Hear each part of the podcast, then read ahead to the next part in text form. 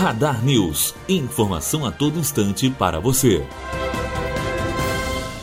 O governo fluminense teme que a União rompa o acordo de recuperação fiscal com o Estado caso o reajuste de 5% aos servidores do Judiciário, Ministério Público e Defensoria Pública vingue. O governador Luiz Fernando Pezão tem falado com deputados da Assembleia Legislativa do Rio, a ALERJ, que há esse risco e que o Conselho da Supervisão, vinculado ao Ministério da Fazenda, do regime indicou a possibilidade. De acordo com as informações, a aplicação das correções salariais representa aumento de gastos e está em desacordo com as regras do convênio. Melissa Paiva, aluna do segundo ano de jornalismo, direto para a Rádio Unifoa.